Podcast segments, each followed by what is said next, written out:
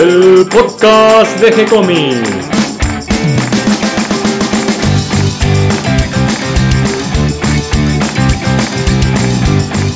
Muy bienvenidos a un nuevo episodio de G-Comics, el podcast donde hablamos de todas las técnicas necesarias para realizar un cómic, cómo dibujar un manga y todo el conocimiento requerido para dibujar esa historieta que tenemos dando vuelta en la cabeza. Mi nombre es Gonzalo García y mi intención y la de todos los que hacemos G-Comics es colaborar con aquellos que estén interesados en avanzar, en progresar, en mejorar en su formación como dibujante de cómics. Y hoy día martes, otro día de libros. Y por suerte me acompaña Catalina García. ¿Cómo estás, Cata? Bien, con ganas de escuchar el libro que nos traes hoy. Bueno, vamos a escuchar y leer. Sí, por supuesto. Y a mirar los dibujos. Y como siempre es un libro de dibujo, en este caso otro libro de anatomía. Del autor que ya vimos con el libro de anatomía femenina. Exactamente, de Paul Richer. Otra nueva edición, como siempre, una edición de principios del siglo XX. Pero creo que en este caso vale muchísimo la pena. Pero como siempre, antes, antes de comenzar con el tema del día, vamos a hacer un recorrido por nuestro sitio web de gcomics.online. Hoy día martes tenemos una nueva página de D&D, la tira cómica de Alberto Saichan.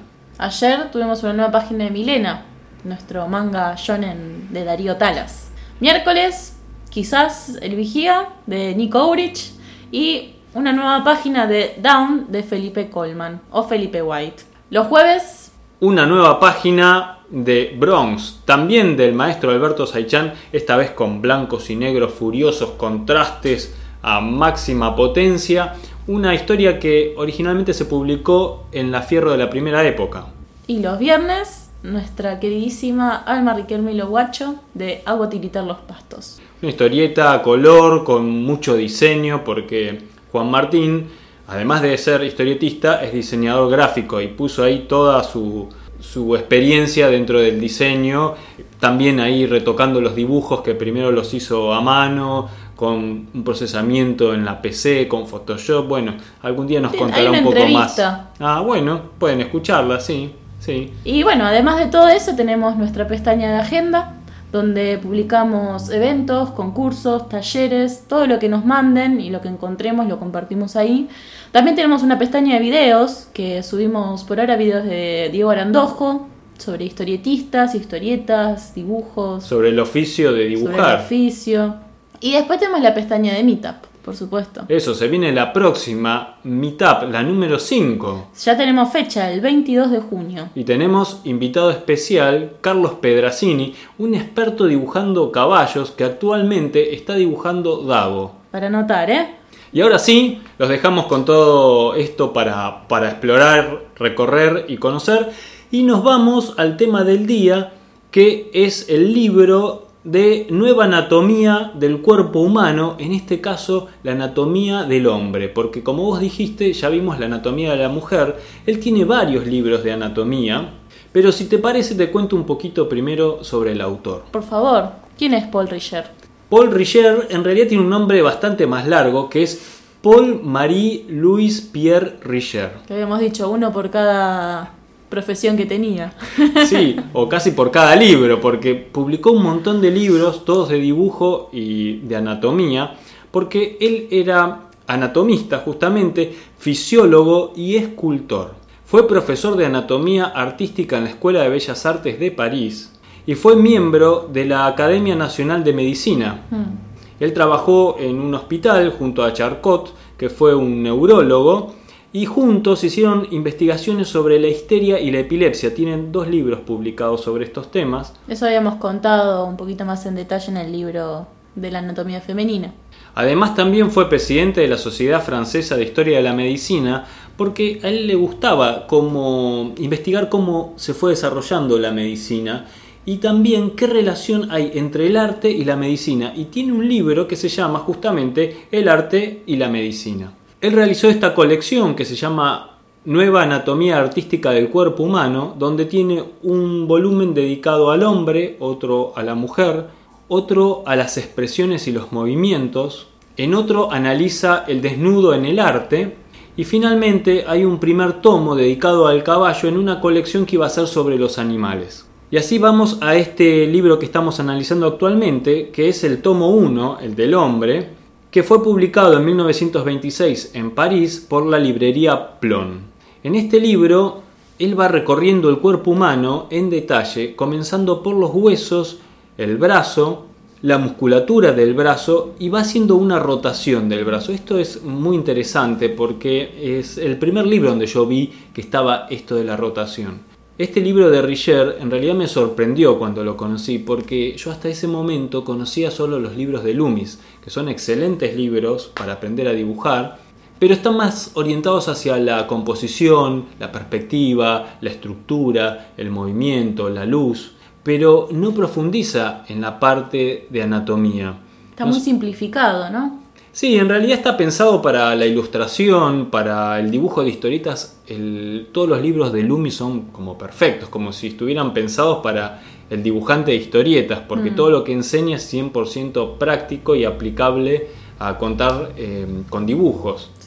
En este caso, si uno quiere profundizar un poco más en la anatomía, en cómo son los músculos, cómo son los huesos, cómo enganchan los músculos con los huesos, bueno, ahí ya hay que recurrir a otro libro y acá es donde me crucé con Paul Richer.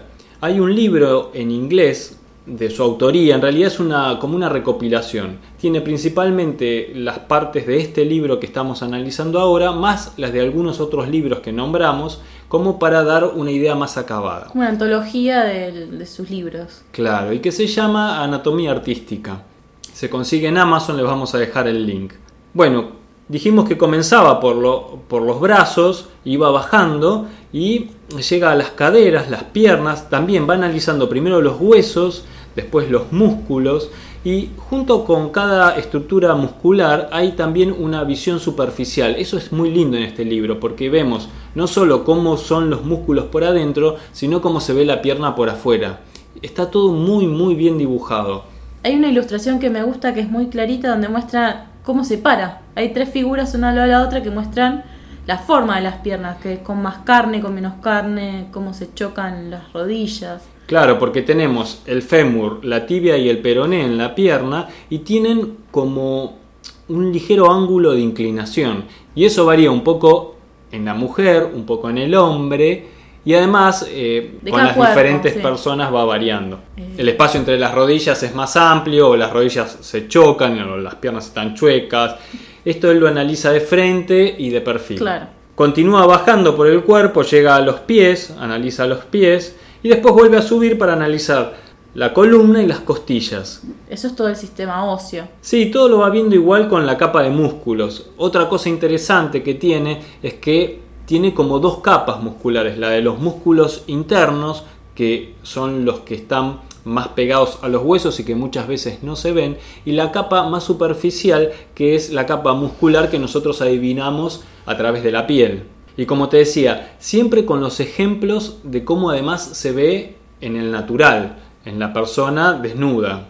En el caso de las caderas eh, es muy interesante la explicación de los ligamentos, cómo los ligamentos sostienen al fémur y enganchan con el coxis y la columna. Lo mismo ocurre con el cuello, porque en el cuello tendemos a pensar que los músculos llegan hasta la altura de la clavícula. No, pero hasta la cintura más o menos. no tanto, pero hay toda una capa muscular que va por debajo, justamente esta capa de músculos más interna, que se va enganchando con las costillas, tanto por la espalda como por el pecho. Eso está muy bien explicado.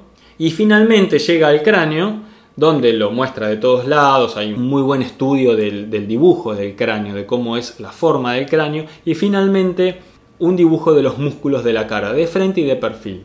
Es un libro muy muy completo, si uno quiere aprender la parte muscular de la anatomía, cómo enganchan los huesos, realmente es un libro de referencia. Creo que uno de los mejor dibujados le faltan algunas cosas, por ejemplo, le faltan figuras completas, o sea, tenemos el cuerpo pero en pedazos y no nos muestra en ningún momento eh, la figura completa del hombre de frente, de perfil, de espaldas. Con la musculatura, digamos. Claro.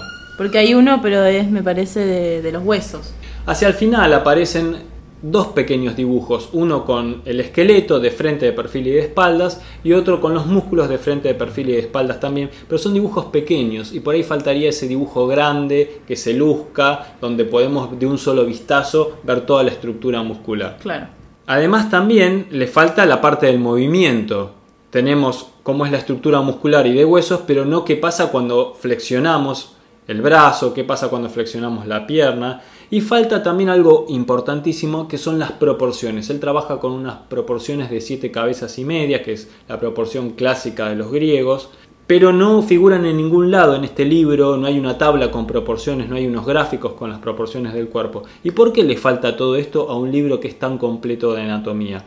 Porque como esto formaba parte de una colección, hay otros libros que ya abordan estos temas más específicamente. Por ejemplo, dentro de la misma colección tenemos el del movimiento y él además tiene otros libros por afuera de esta colección donde en uno en especial analiza eh, las proporciones del cuerpo humano. Entonces, para no repetirse, eso lo deja para los otros libros que ya están editados. Claro, tiene sus libros específicos para cada cosa. Para cada tema. Entonces, bueno, en esta edición en inglés es lo que yo decía que habían tomado partes de otros libros de él para completar este gran libro del cuerpo humano centrado en la parte del hombre. Por ejemplo, faltaría la mujer, solo hay una pequeña comparación de las caderas entre el hombre y la mujer. Pero lo que pasa que, como ya vimos, hay otro libro dedicado a la anatomía femenina que, bueno, también dejamos el link para que lo busquen y lo puedan bajar, estudiar. ¿Mm?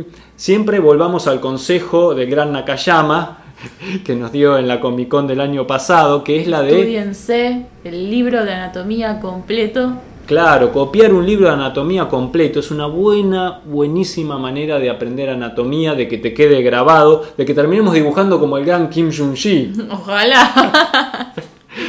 cuanto más sepamos de anatomía, cuanto más practiquemos, más fácil nos va a ser dibujar. Es al revés, no nos limita o nos em, ata en nuestra expresión artística el conocer anatomía, sino que al revés nos da libertad. Cuanto más conocimiento tenemos, tenemos más libertad para dibujar porque mejor vamos a poder dibujar y por lo tanto podemos, por ejemplo, mover la figura de todos lados, tomarla de distintos ángulos. E inclusive podemos crear, crear, deformar, estilizar. Claro, entonces conocimiento es libertad y cuanto más sepamos del dibujo de la anatomía, tanto mejor vamos a poder mover la figura humana y por lo tanto dibujar lo que se nos ocurra. ¿Mm? Esa es la idea. Por eso traemos tantos libros de anatomía.